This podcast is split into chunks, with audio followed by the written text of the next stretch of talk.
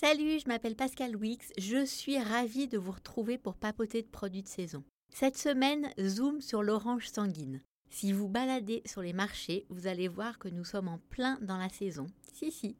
Elles sont toutes douces et parfumées, parfaites à emporter au boulot, à préparer en jus ou en salade de fruits avec par exemple des kiwis et du pomelos.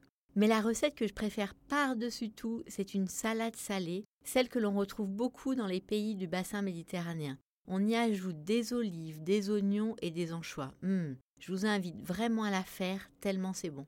Pour 4 personnes, mixez 2 anchois avec 3 cuillères à soupe d'huile d'olive. Pelez 8 oranges à vif. Si vous ne savez pas faire, pas grave, rendez-vous sur le site 750 g, il y a des vidéos qui vont vous montrer les gestes. Pressez les entames des oranges au-dessus de la sauce aux anchois jusqu'à ce que le goût de la sauce vous plaise. Coupez les oranges pelées à vif en tranches fines, disposez-les sur une grande assiette et arrosez avec la sauce aux anchois. Il ne vous reste plus qu'à ajouter des olives noires, j'aime beaucoup celles de Kalamata en Grèce, et deux oignons nouveaux ciselés. C'est frais, c'est goûteux et les oranges fondent en bouche. Mmh. Je suis fan aussi du gâteau renversé à l'orange sanguine. Lavez trois oranges sanguines, bio ou non traitées. Débarrassez-vous des extrémités et coupez le reste en tranches. Faites-les pocher dans un sirop préparé avec 15 centilitres d'eau et 75 g de sucre pendant une vingtaine de minutes. Laissez refroidir les oranges dans le sirop.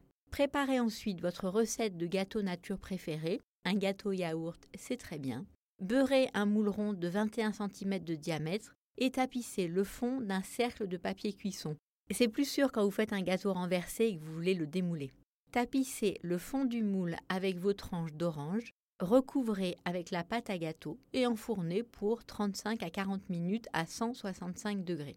Démoulez le gâteau sur une grille et laissez refroidir. C'est un délice. Pour d'autres idées, je vous invite à vous balader sur le site 750 g.